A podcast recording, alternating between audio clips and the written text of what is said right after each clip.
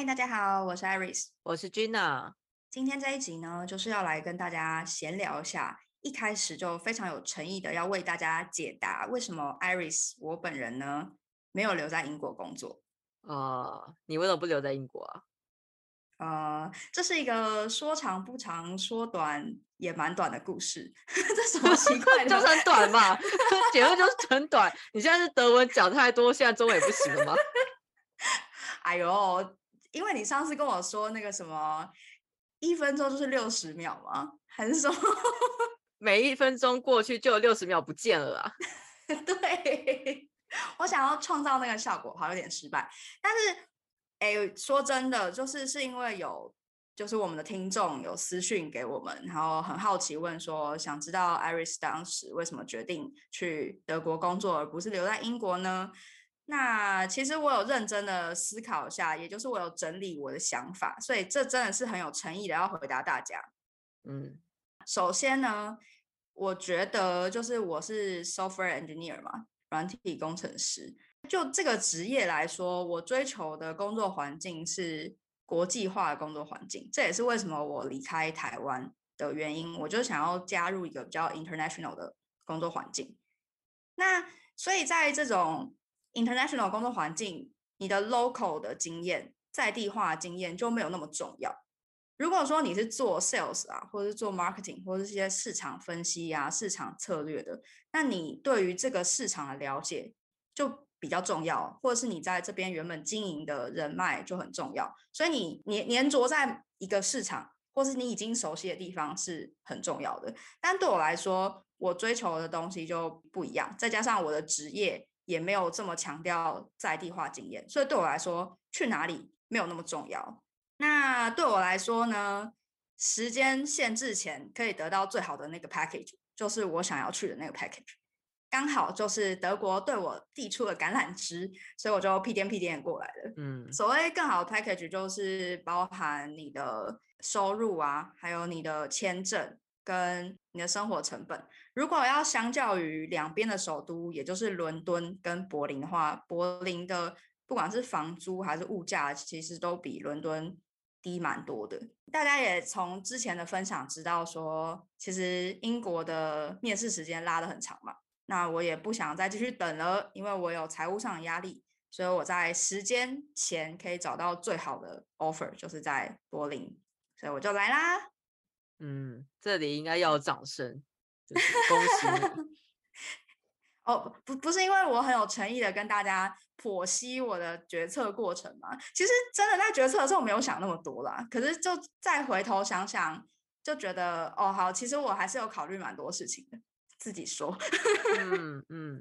我觉得德国很不错的是，他们一直在都有做一些物价控管。我之前在德国留学的时候，他们的一些生活开销啊，跟欧洲其他地方相比，就让人安心很多。呃，但是我们现在说这个有点危险，因为现在正在通通货膨胀。我刚才看到一个新闻说，那个德国他们要重启煤电发电厂。嗯，对，然后想说。哇哦，就是 可是每个地方都通膨啊，所以你也不能这样比较啊。英国也是啊，升就要升息啦，经济大衰退啦。但但是我必须要说，德国真的是有些时候还蛮大方的。像现在德国六月、七月、八月啊，是一个月有九欧元的通票。以前的话是四张票就要九欧元，然后现在是九欧元，你买个月票，你可以到处去，你也你也可以搭慢车，比如说我就从柏林到两个小时、三个小时外的，就是小镇去玩，你只要愿意坐慢车，都是九欧内可以搞定，嗯，真的蛮大方。不过我必须要说啦，就是德国的税是比英国还要高的哦，这如果大家要衡量的时候，还是要 考虑进来，嗯。确实啊，你有享受这些福利，本身税就是多付一点吧。像我之前学生时代在德国的时候，呃，我只要凭着那个学生证，我基本上我那一区整个西南地区的火车我都可以免费坐。哦，那你很好哎，就是在德国享用学生福利，在英国也可以享用学生福利，不过有点被 COVID 影响了。哦，对啊，但是我虽然在德国享受了一切福利。但是我最后还是觉得这是一个无聊的地方，我不能 再忍受继续在这里了。我听说你非常非常一定要待在伦敦，是是，就是就是伦敦，没有什什么其他原因。我不知道哎、我觉得我在伦敦很有，就是就是很有一种家的感觉，不是说呃家人在这边，而是有种找到自己归属感的地方吧。例如例如，我觉得我的嗜好都可以被满足，就是我本身就是一个很爱艺文活动人嘛，然后每个礼拜都有新的事情发生。同时，我觉得这里的人也很友善的，会分享他们的事情，然后也很嗯乐于帮助人，而且很尊重你自己的私人空间。就是我也很讨厌就黏太紧，然后要很频繁的那种社交。所以我觉得英国的这种某方面带有社恐的文化也蛮适合我的，我就可以 不用过多的，就是古道热肠的跟人家就是互动，但是大家都会很尊重你自己的空间，然后就是可以亲切的点头示意，然后当做彼此不认识。我觉得我很享受这个过程。OK，但是你说什么他们很友善啊，帮助别人啊？Sorry，我都没有接收到哦。你说的是英哦国吗？哦，这我都有接收到啊，比如说我在路上，可能晚上突然间找不到路，就会 就会忽然有人走过来告诉我路怎么走，或者是我在地铁上掉东西，突然间有人就追上来把东西给我，或者是拿了很多东西，突然间就有人帮我提提行李之类的，而且还不是小偷或吉普赛人这样。可是你所谓的那种归属感，是你在台湾有的吗？我觉得台湾有一种很奇妙的感觉，在于是，嗯，可能是台湾毕竟是一个熟悉的地方吧，然后就很容易沦陷于就是家里两点一线，或者是自己熟悉的事情，就不会有那种很想探索或多了解这个城市的欲望。但是伦敦可以很好满足我这个需求，是因为我还算对他来说还是嗯还是很新吧，就是还是有很多我不知道的事情，然后是可以去去发掘的。因为有些地方，比如说我之前在科隆，我大概就是呃发掘两个礼拜之后就觉得很绝望，这样没有任何事情可以再发生了，就是一个静止的小镇。但你会觉得，嗯，伦敦是一在一直在变动，然后一直有新事情发生的城市。不过可能呃繁荣的一些欧洲城市可能会有同样的感觉吧。但我自己以前就很讨厌巴黎，就是之前去过的时候印象很讨厌，去阿姆斯特丹也感觉很讨厌。我以为伦敦跟阿姆斯特丹的感觉会有点像、欸，没有吗？我是没有去过阿姆斯特丹啊，因为它就是一个也是比较快速的，然后大城市，然后很多人在流动。对我来讲啊，我觉得阿姆斯特丹就是因为我本身不会骑脚踏车嘛，然后所以我都是步行。然后我觉得阿姆斯特丹就是一个很多脚踏车流氓的地方，就到时候冲来冲去，然后很拥挤，然后又在施工什么的，感觉那我现在就觉得很像是那个就是市容更不好的高雄旗津，你知道吗？为什么这么什么 CP 提奇经啊？我那时候一去就觉得啊，这是旗津嘛，而且还是那种机汽机车乱摆放，然后到处都是烟蒂的那种，你不想看到旗津的那一面，这样。我还没有去过阿姆斯特丹，但是你这样一讲之后，我的美好幻想好像都被你打破了。那我可以先去北欧好了，阿姆斯特丹先放到后面去。昨天一堆台湾人推荐我去哥本哈根，可能也是因为我欧洲城市这种久居的时间还不多吧，然后加上我年轻的时候对伦敦就有一种憧憬跟幻想，所以一直都是一种很强烈的就想留在这里生活的意图。加上我在这里的生活，说实话，前就是这一两年本身来说都是还蛮幸运的吧，都遇到很多帮助啊，然后就觉得过得还蛮滋润的，直到开始找工作这样子。好，既然你都说到这份话上了，就是不是要开始来说说你找工作的事情了？这也是很多人敲完想问的部分。哦，就很痛苦啊。就这样一句结束吗？嗯，可以分很多层次来看啦，就是我们今天也都会聊到，就是可以分，比如说它时间长，所以它有很多不同的面试的环节，然后呃也很复杂的，不管是语言上、文化上，或者是在做一些 design text，然后加上其实 designer 跟 engineer，我觉得有点不同，是我们很注重这种软呃 soft skill，就是你怎么跟人家做沟通，你的 personality 是什么，合不合他们的团队。所以他们会更注重你的用字遣词的表达呀，你的你的设计的思考逻辑是什么，那些都很难是你要试图用很具体的案子去表达。但是当我对自己还是我的对我自己的目标跟定位还很模糊的时候，都很难去去阐述好这一部分。所以整个求职过程中也是在锻炼跟摸索自己自己到底什么人的情况，这是第一个部分。第二个部分就是因为我我自己是在这里呃硕士毕业嘛，所以我很多同学其实在毕业之前就找到工作了，他们可能本身就有很多呃不同的工作经验，或者本人他们就是英英文的 native speaker，在就印度人很会讲嘛，哦真的是就很会讲嘛，可能不太会做事，但超会讲的这样子。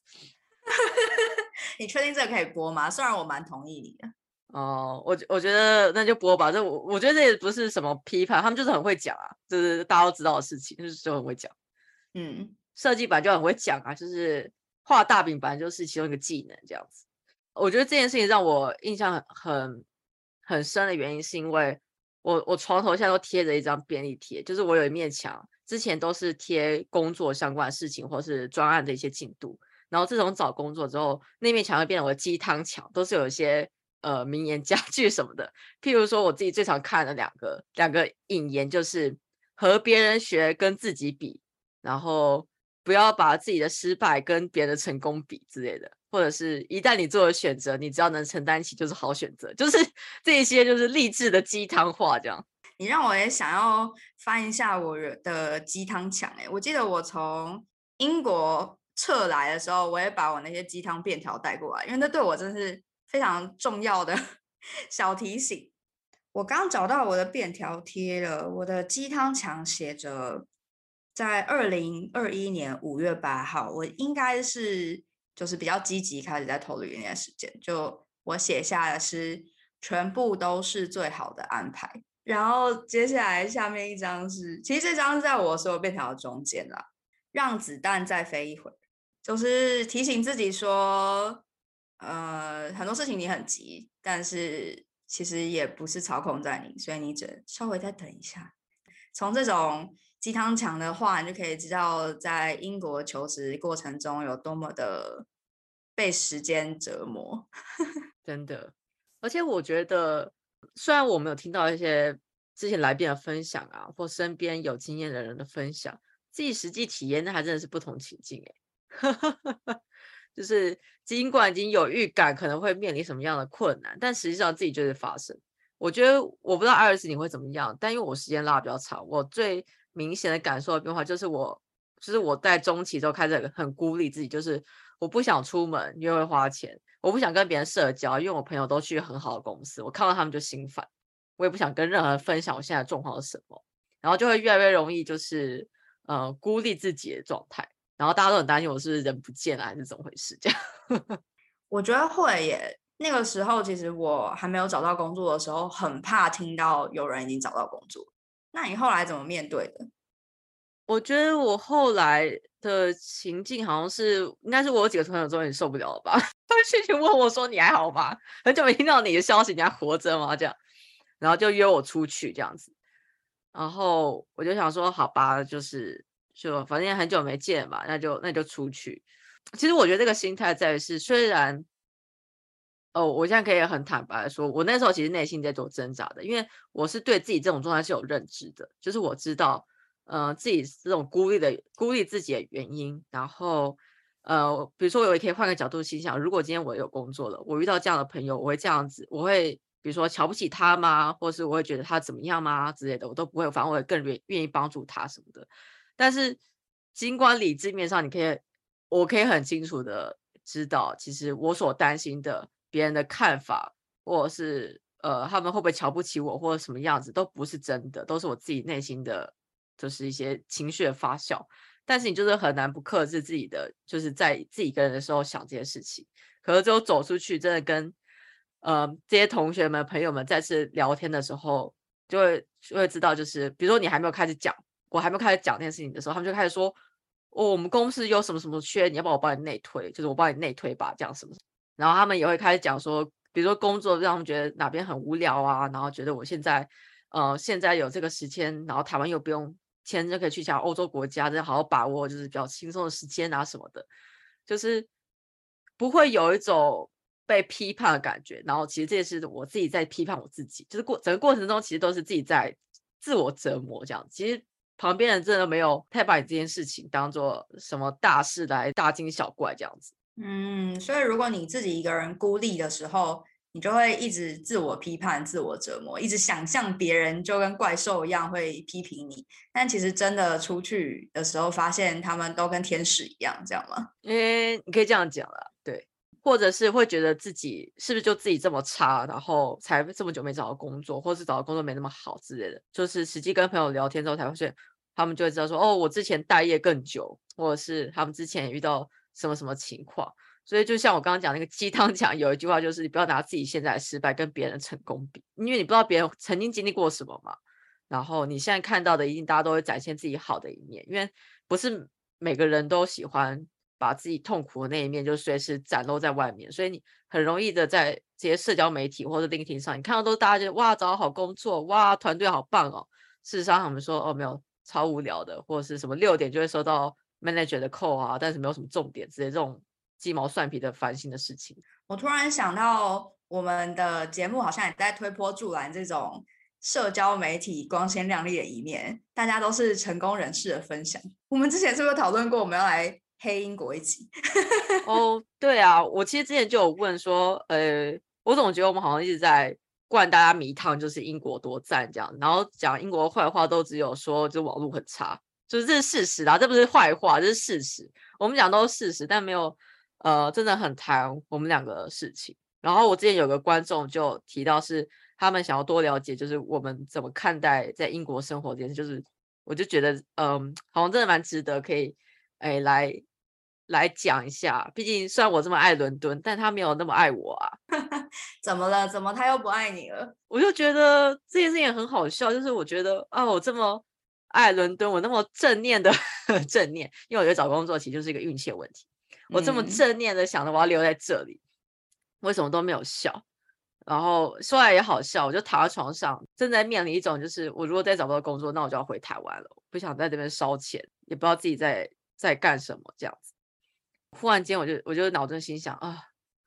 我这么我这么爱英国，为什么你不爱我？到底出了什么问题？我总觉得 我去年都还蛮顺利的啊。我们今天发生什么事情了？就是你知道会开始思考，有问题就要解决。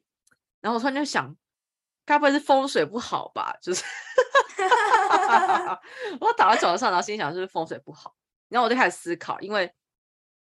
呃，我就 Google 了一下，我心想，我从一月开始求职到现在，我做了什么改变？就是我这个人，或者是我我在风水上做了什么改变？我想起两件事情。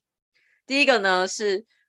我求职的那一天，就是正好那一天开始，我外面的树被砍了一棵很大很大的树，大树被砍了，因为外面。他们想要呃施工盖栋新的大楼，所以从我求职开始就每天在施工，每天地整栋房都在摇，因为英国的房屋基础是很老旧、很很脆弱的，所以他们没有什么防震的功能，所以我每天就都在摇，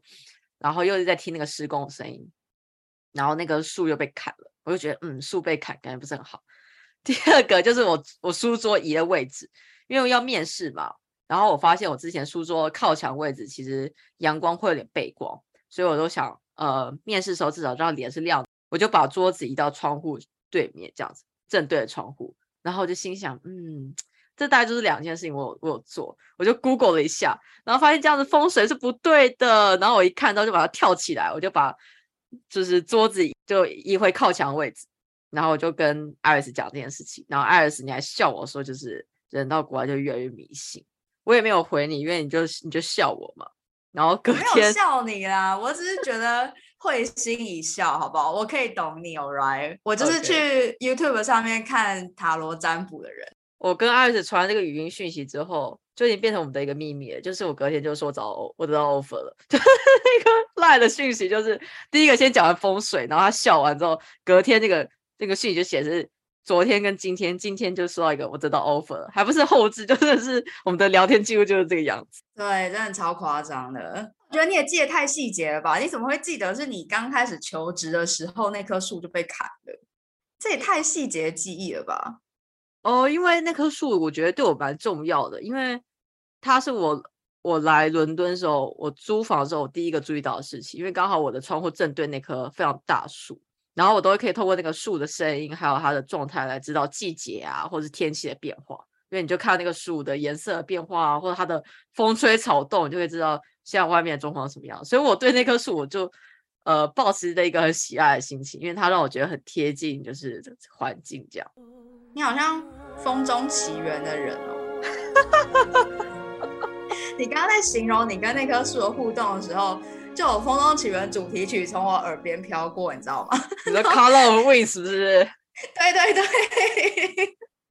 那你刚刚说那个树被砍啊，然后你桌子移位啊，造成你整个面试过程运气很不好，是有发生什么事情吗？就是遇到一些很怪人吧。我印象深刻是我第一个面试，就是在我开始投履历没多久，可能隔一周就收到一份面试。然后那份面试让我印象很深刻，是因为它是一间呃英国很大的本土超市的面试，然后还是服务设计师的岗位，我就不细讲它是哪家品牌，其实大家应该都知道。然后他是两个面试官，然后我在原本是预计可能三十分钟的面试，他们一路问我问到变成快两个小时，就很疯狂。那除此之外，这个面试官我就可以清楚的感受到，大家都说面试其实不是只有你被检视嘛，其实你也在互相看彼此适不适合。我就深刻的觉得很不被尊重。譬如说，在面试官他们就是直接就说，他们就开始读那个面试的题目，然后都不会正眼看我啊，或者是明明我在回答问题的时候，他可能在我可以知道他在公司的会议室，但他的眼神还是一直在呃四处的漂移，就是我不知道他在看。时钟呢？还是看其他人？就是不是在我专心听我的话上面？然后心想说：你既然没有要专心听我说话，你干嘛又要问那么多问题？然后最后让我分享我的简报的时候呢，最后的一个反应居然是问我说：哦，你的桌面系统是中文吗？我心想：这 是什么问题啊？问号哎，对啊。除了这些问题都很自私之外，他们问的问法我让我很讨厌。就是这实际是我个人的观感啦，所以有些人可能会觉得没有什么大不了的。但那个情境的加叠下，就是我对这个面试的体验已经非常不好。然后还有还有那样问我，我来示范一下那个感觉是什么。有个面试官就问我说：“哎，那如果要你说的话呢？呃，你觉得如果你有一种超能力的话，你觉得你有什么设计超能力呢？”我心想通灵吗？你知道 我说这个超能力是不是我会通灵，知道那个 PM 跟那个 engineer 你心里在想什么，根本不用沟通可以知道怎么通灵。你要问我这个超能力吗？超傻眼呢！虽然我很想要这个超能力啊，对啊，很实用吧？他其实就是在问你你的优势跟劣势，但我很不爽，原因是因为我上个问题就已经讲到我的，我觉得我的优势是什么，然后他紧接着就是按照那个题目，所以说。那你的设计超能力是什么呢？我心想，妈嘞，你要当 super super hero 吗？还要超能力？好奇怪哦！他如果没有很认真想要听你讲话的话，为什么他要把你的面试时间从三十分钟延长到两个小时啊？我不知道哎，可能就是没办法收尾吧，不知道怎么收尾。然后他们可能公司内部又要求他们要把问题问完，好怪哦，好怪哦。反正我就觉得很傻眼。但是我现在还是没有办法很好的说我的设计超能力是什么，我可能还是会说通灵吧。那艾瑞斯，你的超能力是什么呢？Oh no！我超能力，我如果真的有超能力的话，我希望我可以产生一辈子用不完的钱，我就不用工作了。那你需要的是摇钱树吧？我就可以变成别人的摇钱树啊，还会有很多人爱我，不错吧？这超能力还不错吧？然后又世界经济大乱这样子，又通货膨胀，没关系的，没有你也会通货膨胀啊，那多了你不是更好吗？好像不错哎，可以可以，这个这个在面试一定不行的啦哦，我真的觉得这个面试体验很差哎，而且他又是那么大的公司，我觉得应该很失望吧，就是抱着满心期待就接到这种莫名其妙的不尊重感。对啊，因为是我第一家准备的就是五百强公司，我很认真的就是跟别人做了。呃，面试练习，我还在我我的墙面，就是我的房间的墙面是白色的嘛，我还把他们的业务分析了一遍，然后就是把它贴出来。然后我越分析越觉得他们的商业模式很怪，然后我觉得他们的策略很不精准，就我越分析越觉得这家公司好像有问题。你面试的过程就证明了你的推论其实是有道理的。对，我就觉得他们的结构很乱，然后心想他们的业务怎么好像很模糊，就是当你一个公司在谈他们的。Value 的时候，如果没办法很精准的传达，就只有他们在网页或者是其他的讯息没办法很传很好传达的时候，你就会觉得说，那你们到底想干什么啊？连网页都说不好，这个东西就有点厉害了。就是这是个很好的练习啦，就是透过分析这家公司，然后可以知道它的业务的状态是什么。但我接下来的公司，我都没有那么掏心掏肺的去认真了解他们了，因为我觉得以我申请的设计师职缺来说，他们可能没有要到这种程度，而且他们也不会呃真的很 value 这件事情。我不知道那个经验让我觉得很不受尊重。虽然我有在面试的时候回答一些我觉得我对于公司的价值还有我们现在产品的什么什么看法，但是。可能他们会觉得这比较更像医院或管理层会想知道的事情，然后设计师就只要做好设计的视觉或什么就好了。每个公司对于设计师的要求，可能也没有真的希望你思考吧？什么设计师不思考要怎么办？就是一个无情的绘图机器吗？我觉得成为无情的 UI 机器这样子。OK，听起来不太妙。那你还有其他的面试经验是感觉比较好的吗？或是让你印象深刻的？呃，其实蛮蛮多的，我遇到过各个小小的面试官嘛，然后，然后英国自己的公司的管理层，他也不见得都是英国人，也有不同国籍，印度人啊、美国人啊，或者其他欧洲欧洲人。然后我印象也是很深刻，也是另外一家呃很大的德国零售，但是他的两个面试我的经理都是美国人，然后他们一开始的自我介绍。就是我可以感受出这两个商业经理想要装出很轻松的样子，但他们其实很紧绷。他们先 等一下，美国人应该装的很好吧？我碰到美国人都很 chill 啊，他们就没有很 chill，但是很想很 chill 啊，就是很明显嘛。这什么德国的感觉？开玩笑的。对，然后开始分享，就是呃，就讲完自己的背景是什么，然后开始讲就是自己平常做什么运动。然后，心想。我要知道在干什么，就是我，我就心想，我们现在是要聊运动嘛，然后也知道，就是说我平常喜欢什么运动，然后他们就说，因为刚好不是他们喜欢的运动嘛，就我又不打，我又不踢足球，然后他们就说，哦，好，然后就大概二十秒沉默，这样，现在怎样？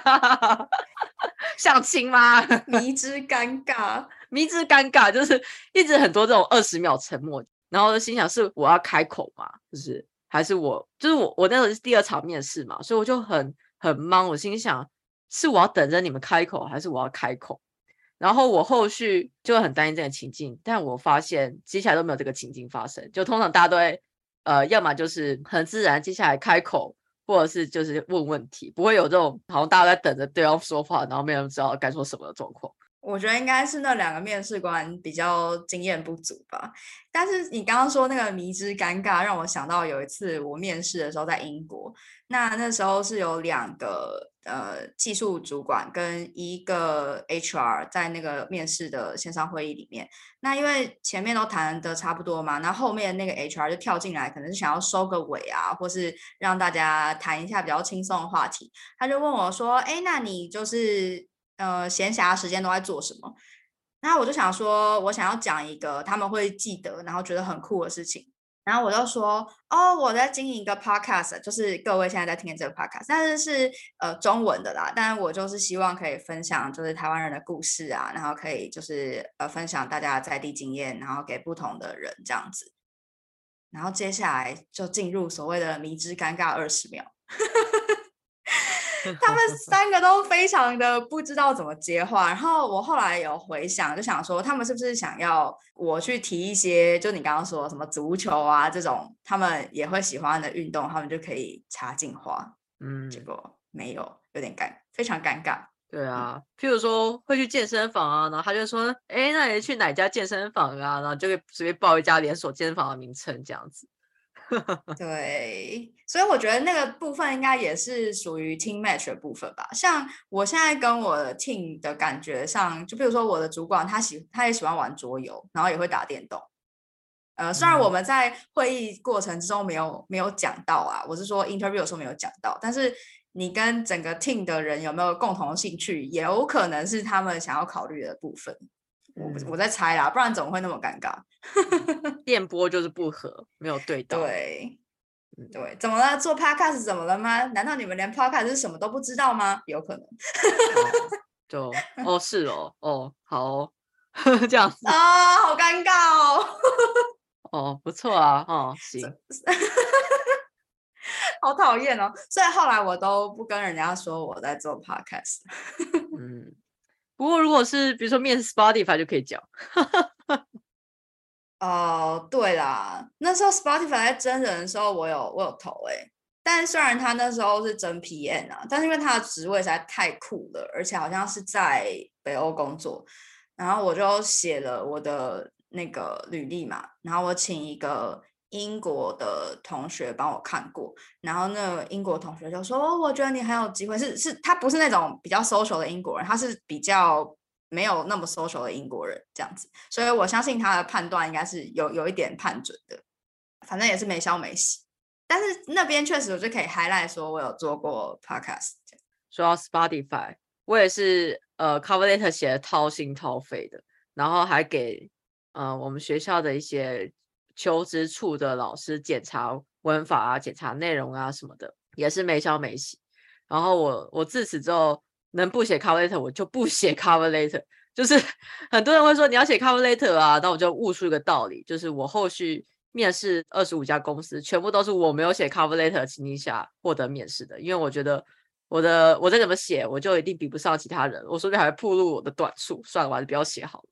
你这一路上一堆 trauma，创伤不断哎。对啊，就是我觉得大家在听这一集的时候，可能也要思考一下自己的优势跟劣势是什么。像我的英文写作就是怎么样都不行。我就是再怎么样，每天听 PPC 或练习写作题目，都比不上就是 native speaker 或是本身英文底子写作就好的人。所以在写 cover letter 的时候，只会暴露自己的短处。那如果公司没有要求的话，我宁可就不写，因为至少你还看 CV 可以知道，哦，这个人很会设计，然后可以聊一聊。然后总不会是觉得啊，这个人的那个英文的表达好像没有那么精准，那算了吧。嗯，这好像是一个。蛮有效的 策略，可以省略一些辛苦的工作。其实我的英文表达也没有那么精准，但是因为我们是 coding 嘛，所以其实看 code 可以理解对方的话就还 OK，所以就帮我省了比较多这部分的痛苦。但是如果你英文表达很好的话，你可以把你做的六十分的事情包装成七十分、八十分，我觉得那个还是很加分的。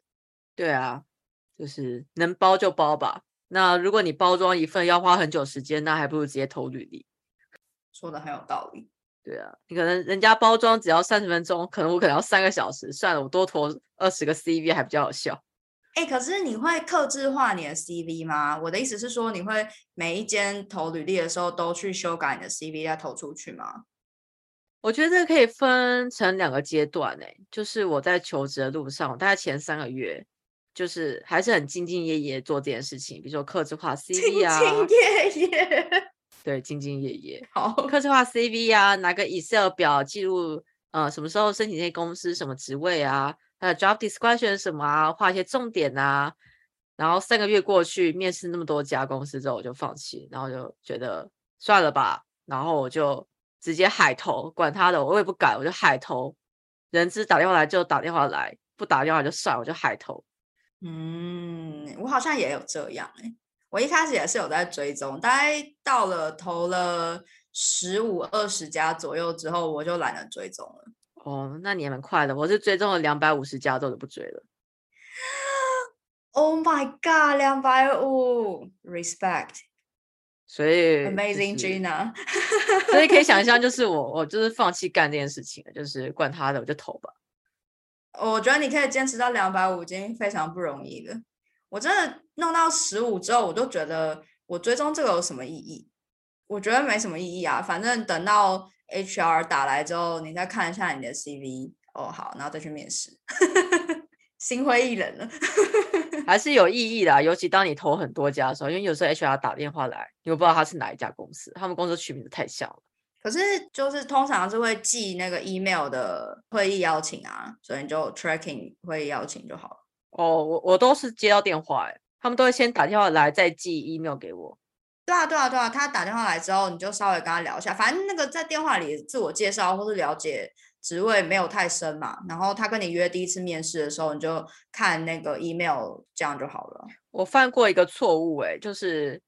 对方打电话来，然后聊聊聊。发现我那时候其实申请是一个 intern，然后我是聊之后才意识到，他是讲 intern 的职位。我那时候就觉得啊，我应该把我的 Excel 打开来看。所以我每次遇到接到电话，我那时候就会把 Excel 打开来看，至少知道他的，因为我会做一些 note 嘛，比如说 title 是什么，公司的产业别是什么，然后他们如果有列那个预期薪水的话，也大概知道他们的想要找到什么样职位的人。因为那一家我印象很深刻，是因为他是呃我随意投的一家，但是因为他们公司产业有还蛮有趣的，所以我当时就想说，那去去做 intern 也没有什么问题。可是他大概是快两个月后才联络我，我已经早就忘记这件事情了。然后那时候投的就不是 intern，比较像 mid level 了，所以那时候才聊那个预期薪水或一些福利的时候，才想说哈怎么回事？才想起来啊，对哦，两个月前有投一个 intern 啊。那这样子的话，可能就要回去看一下记录。但是老实说，老实说，两个月前的记录我也懒得翻了。我现在真的是越来越懒哎，因为真的太太看机遇了。然后到后来就会觉得我也懒得去组织整理了。话说回来，艾瑞斯，你你是申请工程师嘛？你们通常都会几轮啊？因为我这边设计通常三到六轮不等，然后就是搞两个月都可。呃，像我现在拿到 offer 这间呢，是总共四轮的时间，但是其实是六个面试，就它有两个面试是会放在同一天的，那它就会包含像是 culture 跟 technical 的这面试。那 technical 有两关，然后还有其他的一些关卡，就是跟一些大头讲话，比如说 tech lead 的大头啊，或者是 co-founder。那我觉得他们会做到这么完整的面试流程，是因为他们比较想要找一些文化契合的人，就是所以他们用这种比较严谨的方式。像我现在很多 senior 的 engineer 啊，他们有的时候 meeting 都排的蛮多，因为他们就要花蛮多时间去去面试新的人。我觉得这个选择对整个公司来讲还蛮有趣的。就是应该是他们，我觉得很难想象，就是你花那么多时间去面试新人，因为我这样子加在一起也是差不多一个半月左右的时间。如果含要还要再算，就是猎人头找我的时间的话，要再往前面加半个月，因为是先猎人头找到我之后，把我的资料交给 HR，那 HR 再花可能两个礼拜的时间、三个礼拜时间，然后才真的联系到我这样子。嗯嗯，那在英国的部分的话，通常的面试就是一样是 behavior，behavior 跟 culture 我觉得有点像啊，behavior 会有一场嘛，然后再来就是 technical 可能会有一到两场，然后最后可能会再有一个呃听力的的面试或什么的，所以有一些还会有最开始的线上测验，就是直接让你交作业。或是让你线上测验，然后你如果没过就刷掉了，所以通常可能也是五关左右吧。嗯，哎，那你有做游戏测验吗？游戏有，如果你觉得就是刷力扣是一种游戏的话，那应该算有吧。没有开玩笑，刷力扣就是他给你一个题目，然后有的时候题目还蛮有趣的，比如说，呃，今天有四台机器。然后这四台机器分别要花一分钟、两分钟、三分钟、四分钟。然后你现在总共有可能十个人在排队，然后每一个人他要花的时间是多少？然后你要怎么安排这些人去这些机器才会在最短时间内全部消化完？然后用扣表示对，但是没有什么画面啊，就是纯粹是扣这样子。哦，我觉得逻辑跟我所经历的游戏测验蛮像的。但我们我们会容易被一些美丽的画面给混淆，但它本质上同一样事情。好羡慕哦！什么样的话，什么样的游戏啊？面试还可以玩游戏，真的听起来还蛮梦幻的。我有两两次游戏测试的经验。第一次是银行，就是银行啊，consultancy 啊，或者是金融业很爱用游戏测验，因为它可以知道你的 personality，这样知道你你是不是他们公司。我记得我第一次是一家银行，然后也是申请设计师的职位，但在最初期的时候就要做这个游戏测验，然后他们就呃设计十个关卡，然后总共一个小时，有点像手机游戏，就手游，然后他可能会告诉你说，嗯，最经典就是气球嘛，就是你可能点击那个气球，他就给你多少钱，但是他会无预警的那个气球就会破掉，或者他会在呃每一次你可能点击多少次数的时候就就会失败。所以它等于要测验你的反应能力，还有你的决策能力，然后可能每一关有，比如说给你一个箭头，你就要往左；给你个箭头就往右。然后突然间速度变快啊，看你的呃你的反应弧是什么情况，然后你遇到呃出乎意料的时候，你会有什么反应？这是一个。那这个就是比较比较寻常的游戏测验会有的情境，或者是让你辨识呃人的情绪啊。我印象深刻是，他十个游戏里面，我每个游戏得分都很高，就是辨识那个人的情绪那里我超低。就低到就是怀疑我这个人是 没有没有办法辨识喜怒哀乐的状态，因为他的那个是三 D 建模的人物，我真的完全看不出来他到底是人在高兴还是生气，我觉得看起来都超像，我觉得是他们建模问题。Anyway，反正我那个就是低到就让我觉得我被刷掉好像情有可原，那个呃情感表达这一块太低了。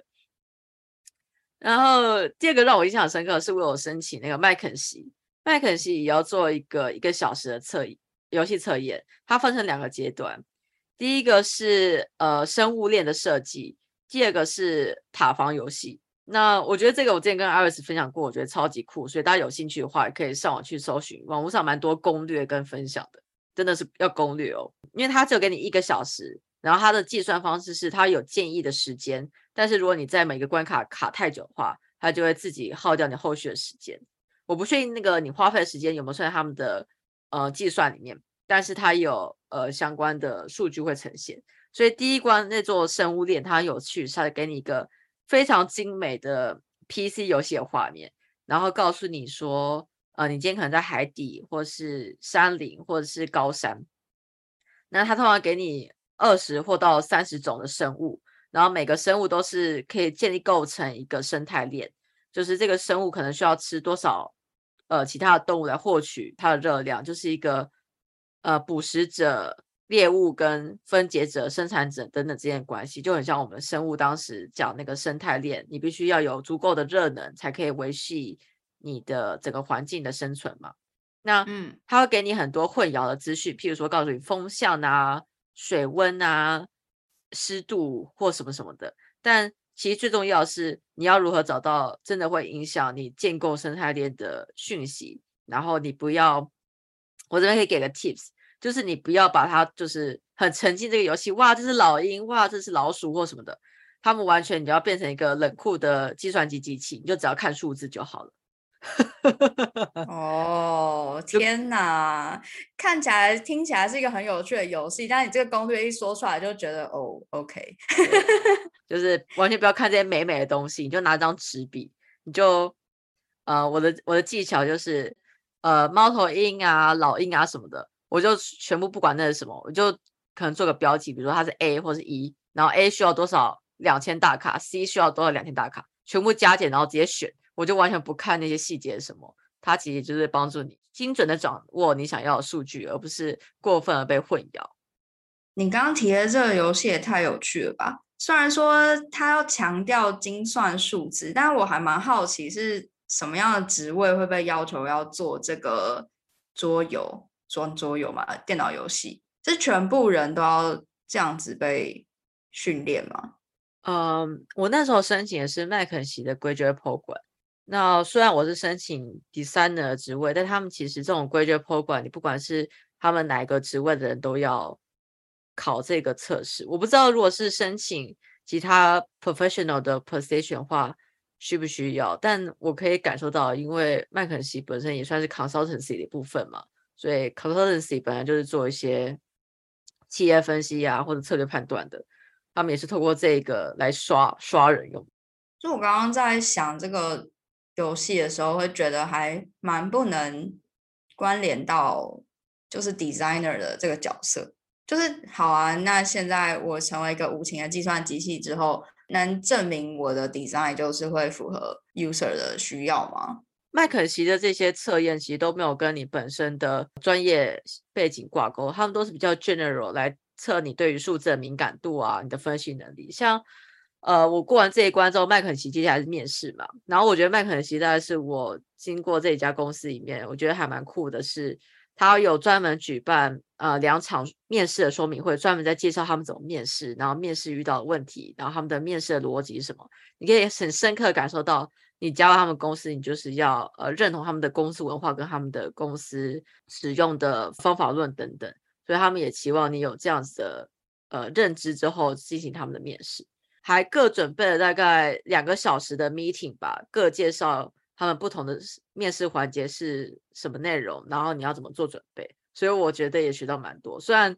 呃，HR 一直没有回我，到底有没有跟我安排面试的下落？就是我上完他们的 面试课程之后，却还是不知道那个接下来情况怎么样。但反正我现在也有其他工作了，我觉得那个面试经验算是很有趣的体验吧。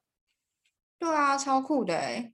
从来没想过，就是好像你要去相亲，然后他还帮你先修新娘课程这样。好，你也先先修新娘课程完之后，你再去相亲。哎，对对对对，很像是。哎，但是他有提到说，他对不起哦，因为麦肯锡是我以前的偶像大前研一的公司，所以其实我对麦肯锡有非常多的想象。我想知道他的里面的方法论是什么意思啊？他自己内部有一些决策的方法吗？是跟学界学到会不一样吗？不一样，他们自己就称自己叫 MICE 吧，我不确定我叫 pronounce 对不对，就 MICE，这是他们自己一套的攻略，就是有点像是。你在面对客户给你的问题的时候，你要用什么的切入点，然后的一步一步怎么去操作？他们有自己的 consultant 自己的 communication 的 method。呃，听众对这个有兴趣的话，你直接去 YouTube 上面去 Google，都有很多呃前雇员自己来做这些分析的。因为像麦肯锡啊、BCG 这种大的三大佬的咨询公司，他们有很多的面试题库跟面试流程，在 YouTube channel 都有很多介绍。呃，说坦白一点，呃，你再怎么有自己的呃创意或者思考方式，你还是必须熟悉他们的解题的流程，你才会加快你的速度，同时你才会有多余的时间再去思考你的 personality 怎么呈现。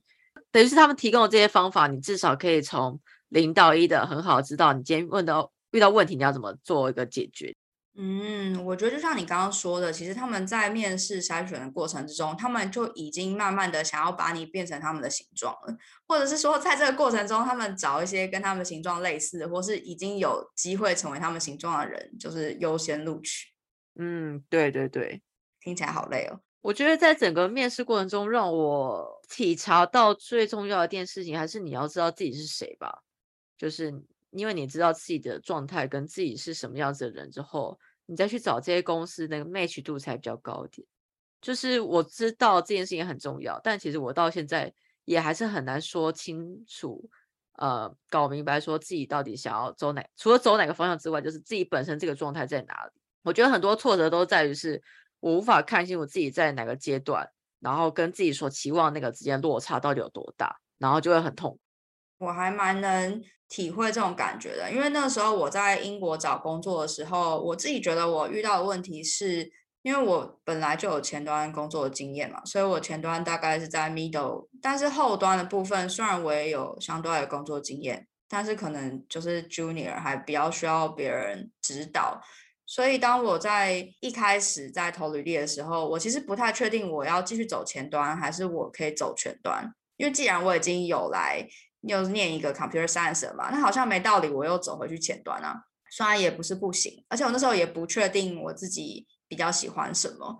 那时候有时候投前端的时候，就会碰到面试官就会觉得说，哦，我觉得你后端的技能好像还不到我们的预期，但是因为我还蛮喜欢你的呃 personality 的，所以我们可以转介你，就是去另外一个 team，那那个 team 就是比较低一个阶这样子。所以你要知道你自己的能力，还有市场看你的状态，然后去在前面真的会还蛮鬼打墙的，就是你会找不到方向，然后你又被拒绝，还真的蛮痛苦的。那后来的话，我觉得我就是还蛮幸运，找到一个位置是还蛮 match 我的产业类别，也蛮 match 我的兴趣的，所以就哎跟这个 team 相见欢。所以，虽然说找到自己的定位这件事情很重要，但是我觉得是不是真的能够靠我自己主动的找到那条路，我其实会打问号诶。因为今天要是没有这个工作来找我的话，也许我根本也不会想这件事情。其实都很机缘啦，但是你就是要去试，就是 try and error，总有一天你就会觉得说，哎，我做这件事情好像比较顺一点哦，然后一切的东西好像就稍微比较水到渠成一点。确实，我之前听过一个谈话，我觉得还蛮有趣的。他就说，反正就是有一个人一直很努力的要做什么事情，很努力的做什么事情这样子。然后另外一个人就问他说，会不会你的问题就是太努力了？就是有的时候。不是叫大家不要努力啊，而是你一直 push 自己去追求高于自己的很多的事情的时候，没有看到自己真实的状态在哪里，然后就会无限的痛苦。我觉得有一个过程，就是你要接受我自己啦，就接受自己没有想象中的那么好。嗯，对，但但还是要相信自己会进步。那总是有一个位置是合适现在的你，然后可以继续往前走的，那就先待在那边看看。我觉得后来就这样自我安慰嘛，可以算是吧。嗯，不能再认同更多了耶，就是很多时候都是这样子啊，就是没错，你没有你想象中那么好，不要再自讨苦吃的。而且那时候会很纠结，就会觉得说，如果我现在就放弃了，那我过去的坚持算什么？我这样子是不是就一辈子都没有法？其实我那时候有一个想法，就是大学或是研究所毕业的那个时候，是你可以跳另外一个门槛最好的时候，因为你等于是人家说洗学历嘛，虽然不是真的洗学历啊。但是就会觉得很多大公司会开 graduate 啊，那 graduate 是不是一个最有机会进入大公司的方式？这样，那会不会我错过了这个机会之后就没了？巴拉巴拉就想一堆。哦，对。后来发现就去尝试了嘛。我记得有一个有一个大公司的那个前期测验，真的让我很沮丧。它有一个部分叫做智力测验。然后那个智力测验其实就跟台湾的智力测验差不多，就是一些逻辑推演啊，或者是一些简单的数学逻辑，或是文字上的逻辑，但是英文啦。然后我在智力测验的时候 fail 哎，原因是因为我英文没有那么好，所以我在阅读，比如说他叫我算数学的时候，我就是阅读应用题的题目的时间花比较长的那种小朋友，你知道吗？就是有些有时候家长不在检讨说小朋友数学不好，到底是中文不好还是数学不好？因为小的时候在就是台湾并没有这个问题嘛，所以我从来都没有在智力测验 fail 过。然后我在那个智力测验 fail，我真的当下感觉超级差的，就会觉得好啦，今天我不是母语人士，我就是智力不足，是不是？这早起的，哎，我也我也遇到过这种超气的情况，而且让我更超气的是。如果都是英文就算了，他可以选德文或西班牙文，还有法文。我心想是怎样？我不能选 中文吗？哦，好，那你这个更气，你有资格更气。如果他可以选其他语言的话，那真的是太过分了。对啊，好像还有日文可以选吧？我就更气了。啊！而且那个东西是有些公司不是他们自己公司出的，他们是找外面那种智力测验的公司安排，所以其实是那个跟公司本身业务根本没有关系。对他就是在欺负你不是母语人士，然后他就是就是的感觉是这样啦，他就是在打脸你说你这个低贱的非母语者，你们还想来跟我们竞争吗？你在第一个智力测验就不会过喽的那种感觉，超生气嘞。然后呃，反正总而言之，我后来就自我调试啦，就是说好，假设这个公司他们把这个东西真的放在最前面。那就是表示进去的人，通常他们的母语者或是英文程度就是要到达某个程度，那你进去，你可能也生存不下来。也是，就就这样吧，就只能这样自我安慰啦。但真的很难过。嗯嗯。哦，不过我这个后话，就我第一次 fail 了，然后猎头打电话说，呃，那个他们很喜欢你的背景，所以再给你一次机会，我要再做第二次。这什么后门智力测验？他们可能就觉得，就是他们呃面试的流程就是一个卡定的事情吧。他们可能自己也觉得没什么意义，但就是你要有一个记录，就是一关过一关的概念。设计师哪需要看英文的损益报表啊？我说我这个阶段设计师，对对对，有有。如果你是进商业型公司，他们通常会在 general 测验放这种，对，就是有点像是多义阅读测验那种感觉，然后再难一点，然后再加一些报表。就是中文，我觉得没有问题，我对这些认知是没有问题。就是你平常你不会练习看英文的损益报表，毕竟我们不是商科，你瞬间看到这题目就是哈什么？对，中文的话我觉得没有问题的，也没有说英文多烂，就是你突然被考到那个时候就觉得，哎，真的是你想想看哦，你小学的时候应用题什么爸爸有颗苹果，然后什么什么分几颗，怎样怎样怎样，你把它全部翻成英文的，很复杂哎，其实光是读题目就觉得很复杂，很复杂。不过就就就就练习吧，多练习。如果你还是很想要进这间公司，就是我觉得应该可以找得到相关资源啦，可以去多练习。可以，我觉得这种都是可以提前做准备的。就如果你对那些公司有兴趣，我会这么手足无措，是因为那家公司也是我就是随意的投，随意的上，所以 我没有对那家公司有什么其他新的期待，或是真的是觉得哇，我好喜欢，所以我要提前两三个月好好研究他们公司怎么运作啊，他们的之前有什么考题啊，我就没有电话打来说，哎，有个职缺有兴趣吗？我说好啊，在哪里啊？然后说那我发。email 给你，好啊，那就发来吧。哦，他们做测试哦，好，那就做测试吧。真的，我懂，我懂。听众会觉得我们不认真啊，就是我们之前有些来宾都真的是，比如说大学的时候就花可能一年时间，就是有一些目标的公司啊，就会要做那些准备跟努力。然后其实也奉劝大家，如果真的有很就是有梦想的公司，真的要好好做做规划。那基本上我对于我这种已经投四百家公司以上的人呢，就是。我没办法每家都付这么多心力去处理这些事情。我觉得也不是我们不认真吧，就是我们也很认真啊。我觉得每一个人在自己的时间点，他都有他的限制跟他的资源。你可能能用的就是那样，你只能在有限的资源里面去争取到你最好的。我不知道该怎么讲哎，因为像以我这个年纪才出国，一一定是我可能有很多的负担啊。我说的负担是心理负担、财务负担，这些负担都不是可以让我好好准备求职这件事情的。这样是不是有点在给自己找借口啊？可是我觉得的事情到了最后，你就只能接受你本来就有很多限制这件事情。嗯，并不是我不想努力，因为我真的应该这样讲啊。说穿了，就是努力不代表什么了。嗯嗯，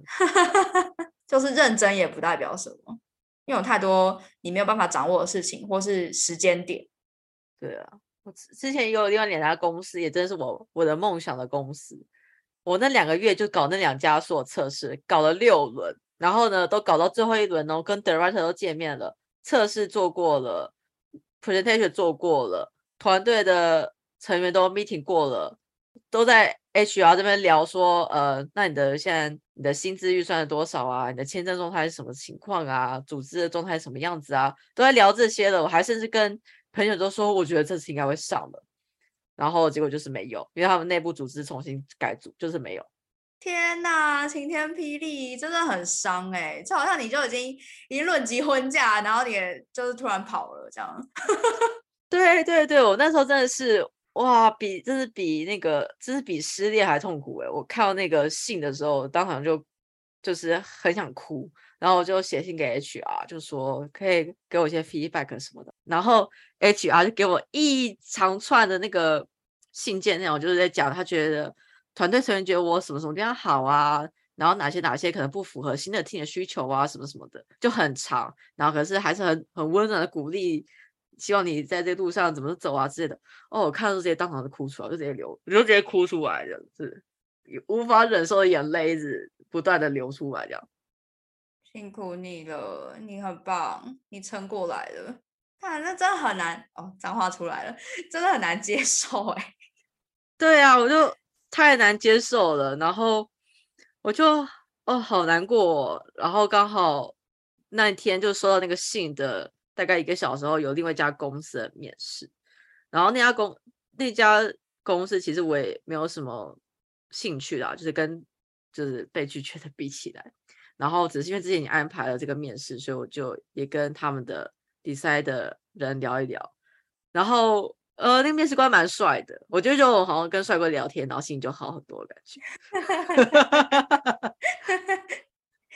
这个颜值还是有加分的，对对对，就是还是一个愉快的聊天的分享，然后聊聊就是就聊说哦，之前去阿姆斯特丹玩呐，但是还觉得伦敦比较好，然后他说对呀，我也觉得去纽约玩之后觉得伦敦比较好，然后基本上就是在十分钟在聊伦敦的事情，就真的是 他们公司真的做很无聊的业务，所以呃我，然后他们要找更资深的设计师，所以我也没有去那家公司。但是我觉得，呃，我想表达其实是，虽然失恋了很痛苦，但是你还是要跟其他人继续继续求职，然后或是跟人类互动，因为要不然就会 人类互动。因为我就回归到我们最前面，我不是说我很容易你会封闭自己嘛，你就不想跟什么人互动嘛。然后我也是跟那个人聊完之后，突然间就是有一点点恍然开悟，就觉得自己现在这个状态不好，就是不要只闷在家里只做面试，然后呃没有跟其他 human being 互动这样，所以我才从那个时候开始去参加一些朋友的聚会啊，再再出去走走，因为就有种哎。就已经做这么惨了，好像也不会再更惨了。那就这样吧，好歹如果真的要回台湾，我当时心想，如果要回台湾，至少我在最后的这一两个月还可以享受一下伦敦的生活。然后那期就心想，如果要回台湾的话，嗯，哪一个月份比较好？就机票比较便宜，这样。我那时候就躺在床上心想，那什么时候回台湾呢？啊，已经计划要回台湾了。对，我就觉得太伤了，就是那个情绪太伤了。嗯嗯嗯。幸好想到了风水一招，没有啦。幸好还是有有缘分公司找到你。对，这这倒真是很出乎意外。我记得那个时候大概是我收到拒绝，就是大概五月中的五月底的时候吧。因为我搞从四月搞到五月，我就超级难过。然后基本上我六月整个，因为刚好朋友来找我玩，我就六月整就是在陪朋友伦敦旅游，当两天导游这样。然后刚好我印象深刻是我去同志大游行的时候。有认识一些新的朋友，然后那时候求职很心情很差嘛，但是我就觉得说，那我就不要想想那么多，反正朋友邀出去玩就出去玩。我印象深刻的是，呃，那天晚上因为去就是去新朋友家里大家一起吃饭，然后走到他们家的公寓，他是住在公寓最顶层。很有趣的是，他们的客厅最上面有个天窗，天窗旁边有个小的折叠梯。我就说那干什么？他就说哦。那个折叠梯拉下来啊，就可以把天窗推上去，你就可以在那个顶楼上面抽烟，因为他们有一个顶楼有个小的空间这样子。我说哇，这也太酷了吧！因为我住的基本上就是普通的 house，不会有这种公寓的设置。我去朋友家，他们也不是住在顶楼，所以都不知道所谓的顶楼到底是什么样子。然后我们就说好，那我们上去看一下吧。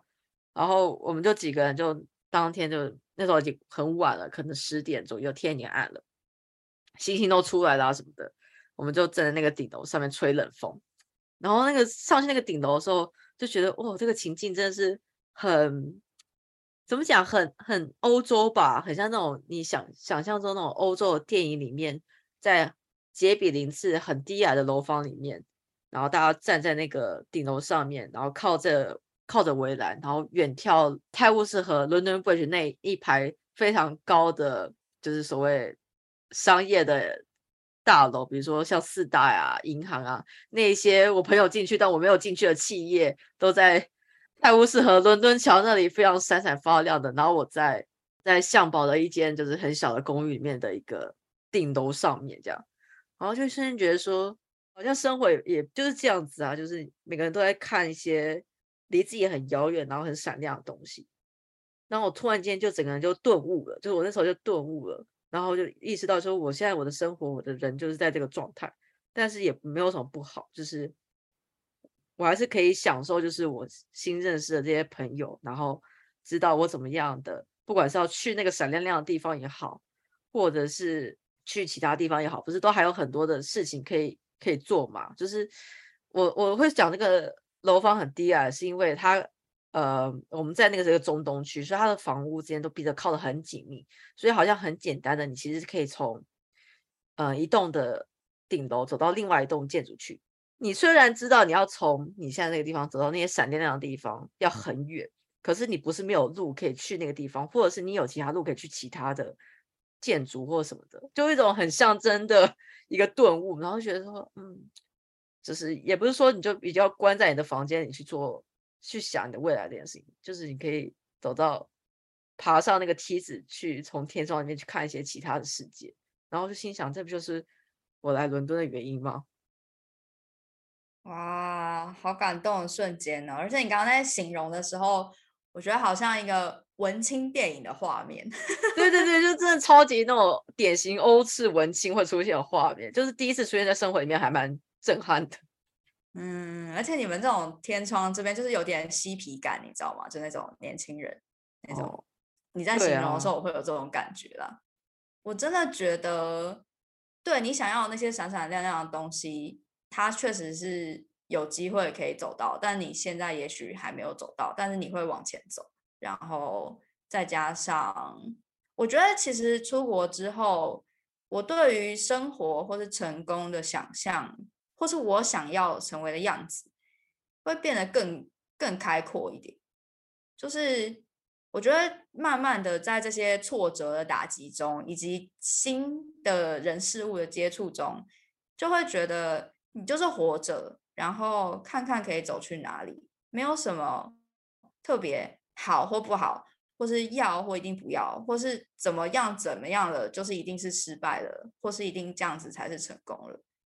我觉得它会变成是一个从选择题变成开放的问答题的感觉。嗯，当然也可以说是因为我没有得到我自己最想要的东西啊。可是你其实有的时候真的得到了之后，你也会觉得哦，其实我好像也没有那么想要的东西。我觉得它有点在加速这个过程，就加速你真的找到你自己觉得舒适的状态的过程。而且说实话，这。这个本来就不是什么静止的状态吧，就又不是达到涅盘，就是达到这个就可以休息。对啊，可哎，可是我觉得其实我在台湾的整个升学的过程上，我以前的心态一直是觉得我只要达到什么什么什么，就我就没有再往后想嘞。嗯，就是好像你，比如说你高中的时候就很努力的考大学，你大学之后很努力找到好一个好工作，然后好像你的人生就会因此而完整嘞。你知道我是在什么时候觉得，就是我的人生并不会因为我达到什么什么而完整了吗？就是我拿到 distinction 的时候，好，我现在终于国外留学了，然后拿到一个不错的成绩了，但我还是一文不值啊！我的意思说，在我的心里，我还是不觉得自己有变成一个什么样厉害的人，就算我已经达到我小时候梦想的那个状态。最后来就发现说，OK，所以没有什么外在追求有办法真的让你觉得自己很有价值。你只有自己慢慢练习，看到自己的价值，然后同时你也去打开，就是接所谓的接触 human beings，接触跟你频率比较同一样，然后会让你们彼此都越来越好的 human beings，然后你们就是在互相帮助或者 support 过程之中，然后慢慢的越来越好。嗯嗯，确实，我这种感触就是在我第一天来伦敦的时候，突然间很迷茫，因为我从小到大的终极的梦想就是 在伦敦留学，然后我来了，然后现在要干嘛呢？对，那接下来要干嘛呢？好像达到一个里程碑，就是你为此奋斗可能七八年的东西，然后 OK，你得到了。然后就这样子吧，就是，嗯，没有什么东西是可以解决一切问题的，就是好像不是做了这件事情或或到了什么状态之后，你人生中所有问题都可以被解决的，没有你只会更多的问题的。然后我很喜欢艾尔斯，你之前也在我求职的时候，他你就跟我讲过一句话，就跟我说，就是，呃，你现在面对的难题都是你可以承受的。就是如果你不能承受啊，当然就是你不能承受就就不能承受啦。但是，我我都会拿这句话来想说，嗯，那现在这个我所面临的难题，应该就是我现在可以承受的东西，只是我现在要学着去去承受它。哇，谢谢你的反馈，就是其实那句话也帮助我很多，哎，就是提醒我说，现在到你面前的难题。就你可以承受，因为如果你不能承受，你就会拜拜了嘛。所谓你不能承受，就是你的生命结束了。只要你的生命还在继续，你一定可以找到一条路，就是革命、认命、逃命嘛。反正总是有一条路你可以做的。嗯，哎，这句话很很好哎。这你这个三字口，你这个六字口诀是怎么来的？这是我从我之前就是心理成长课老师那边学来的。呃，其实就是整理啦，就是对于人生的整理。那那个老师他是呃教庄子，就是以庄子思想、老庄思想为主的。那我很喜欢这个六字口诀的话，是因为我觉得它真的涵盖了你的动作的所有选项，就很像你在游戏里面，你可以攻击、可以防御、可以逃跑嘛。哇，你这让我想到我上个礼礼拜在看那个四重奏，就是那部日剧，然后其中他第一集就点出人生可以分成三个三个类型，一个是上坡道、下坡道跟没想到。没想到还蛮好笑的、欸，对我就觉得，哎，他们当然这个这三个很好的、精准的描述出这整出剧里面的一些跌宕起伏的事情。但我想想，也确实就是本来就是这样子啊。你预想中你在走上坡，你在走下坡，但其实你是，嗯，可能是一些没有想过的事情要发生了。当时我峰回路转从呃英国得到德国的 offer 的时候，我那时候也觉得是没想到、欸，嗯上天给了一个更好的东西给你，虽然他在前面的时候让你觉得很痛苦，就觉得说为什么我想要的我得不到，但不代表你没有办法达到你想要的东西。就他可能会用另外一种形式出现在你的生活里，也许不是你原本预想的样子。嗯嗯，有可能。所以还是要相信，还是有美好的事情会在未来发生。当你觉得情绪很低档的时候，就是要提醒一下自己说：“好吧，就是反正就是继续走，然后稍微想象一下，也许美好的事情还是会发生。”这样，哦，而且要记得出门。我觉得这件事情，你要让美好的事情发生，你还是得出门才行。在你的房间也不会有这些事情发生的。待在房间里也很幸福，好不好？不要这样子。我我觉得待在房间很幸福啊。诶，其实我出门时间超少的，但是我刚好有时候出门的时候都会遇到很不错的人。哦，那不就是出门很好这件事吗？我室友也很好啊，没有哦啊。可以可以。好啦好啦好啦，同意啦同意。也不是说出门你你也可以就是在网络上接触其他人，就是就是要接触其他人，就是跟别人交流，或是听听 podcast。现在很多人在出 podcast，欸像志奇七七也跳进来出 podcast，我就很开心。哦，确实 podcast 就很方便吧，就比如说上班通勤什么的就可以听啊。对啊，而且你可以听到好多不同的故事哦，就是不同的人的价值观啊，或是不同的发生，然后你慢慢就会觉得，其实我也不是那个特例嘛，或是哦，原来有人比我更惨哦，那我哦是不是现在不应该要这样子这么自暴自弃？这样有有时候会是这样。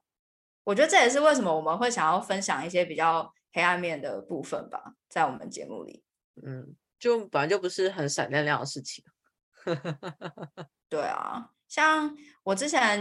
因为我们公司有配合的那个呃线上咨商嘛，然后就是一对一咨商，然后我就有去。那时候我就问那个咨商师说，呃，我不想要再用我觉得我自己不够好作为我人生的动力了。就是我嗯觉得我在前半辈子都是用，因为我不够好，所以我要怎么样怎么样加强，所以我要去留学等等的。我觉得那个智商师他提醒我一件事情，我觉得很重要，就是这个世界就是有白天才有黑夜，然后有太阳才有月亮，就是所有事情都是一体两面的，有晴天才有雨天，所以每一个人身上都有好跟不好。那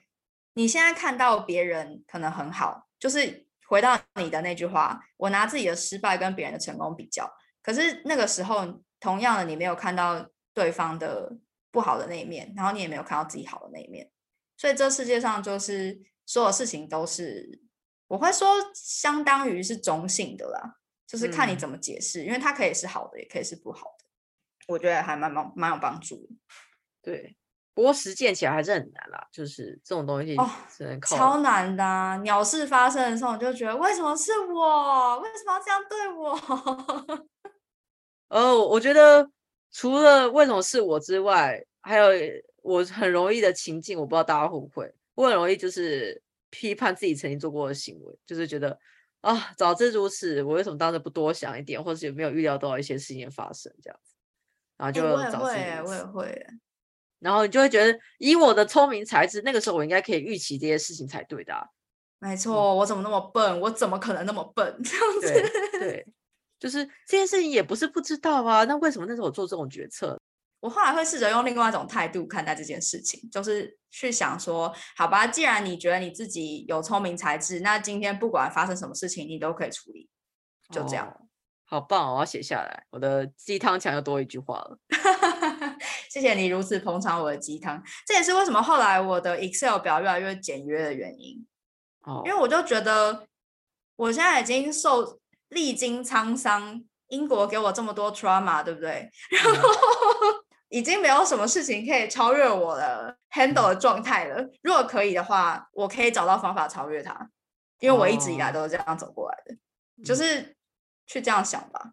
觉得自己变比较成熟的过程之中，是面对未知的心态的转换吧。就以前只要有什么未知发生，比如说我明天会不会失业啊？那我现在是不是不时的就要马上准备刷力扣，或者准备很好的面试技巧？这样子，我如果突然失业的话，我才有办法去 catch up。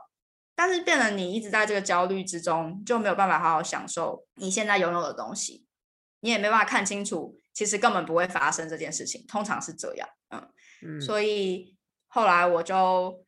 会采用另外一种看法，就是说，对人生里面未知就是会发生，但是未知可能带来的事情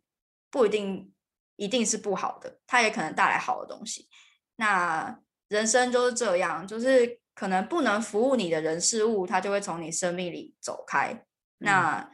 把空间留给新来的东西。哎、我可以补充这个概念一点呢、我之前也在 IG 上看到有人分享，就是你觉得现在不顺遂或不够好，是因为你还没有看到最后。哦，哎、我很喜欢哎、对啊，盖棺论定嘛。今天这充满鸡汤的一集欸，前面黑了这么多，希望帮大家补个血，也是分享自己补血的方法嗯。今天灌完大家那么多鸡汤之后，在节目的最后，我也想再分享一句鸡汤，让别人更简单地帮助你。我觉得这件事很重要是，除了你自己在挣扎之外，身边有很多人愿意会伸出援手，这是你第一个让他们知道，第二个你要让他们知道他们可以怎么帮助你。呃，我印象很深刻的是，从那个 失恋的阴霾走出来之后，去参加别人的生日会，然后我朋友就感受出我有呃这个低潮，那他就非常有效率的，就直接当天晚上跟我约了个 meeting，就说我们下个礼拜，诶约一个时间，就好好聊聊你的困难是什么吧。我前面也提到了吧，你在那个状况上，你就很想，我不想要跟你们这些已经有工作的人说话，不想知道你们怎么 的相对剥夺感，就是相对剥夺感，就是人家找工作其实跟你一点关系都没有嘛，但是你就会觉得啊，我不想跟这些成功人士讲话，这样我懂，我懂，憎恨全世界，憎恨全世界成，为成为 Joker。对，就是一切都只有你跟其他世界这样。对，但其实你应该跟成功人士多讲话，就是不管是要内推啊，或者是他们的经验，其实你应该跟多跟成成功人士多讲话，就是在你心理能力能负担的情境下，跟多跟他们聊天这样。我觉得还是要注意一下，不要跟那种喜欢 show off、喜欢凡尔赛的成功人士讲话。啊，对，要看啦，还是要自己斟酌一下。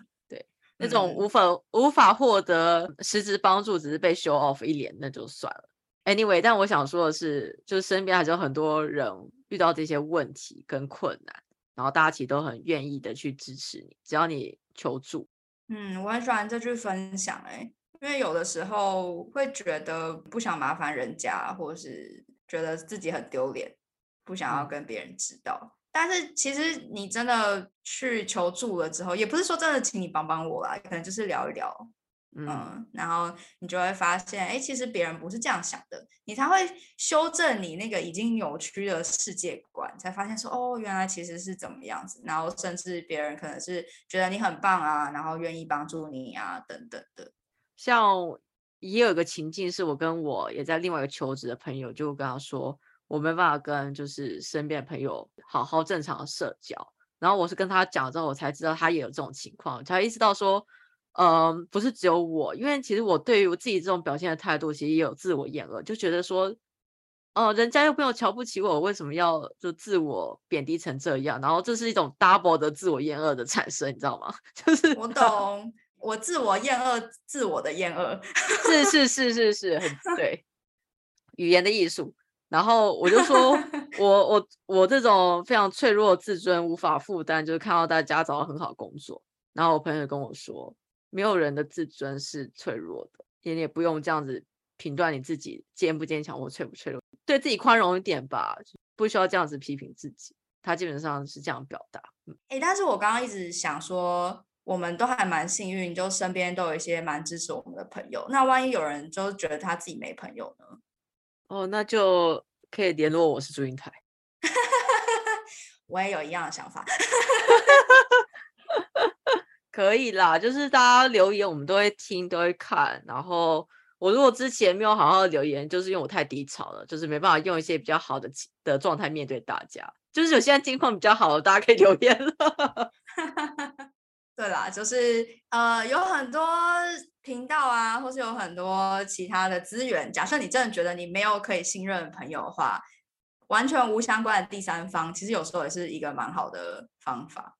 嗯嗯。好哦，那我们今天的节目就分享到这边。节目可能会有一点长，因为我们有点打算要以一个比较没有修饰的状态，不太多剪接状态，把这个呃节目分享出去。那很高兴，如果有人听到最后。哦，对，虽然最后没有什么 bonus 啦，但就是最后就是我一样在跟大家说，呃，记得留言啊，五星好评啊，然后都跟我们聊聊天，然后大家都在这里。没错，那我们就下期再见喽，大家拜拜，拜拜。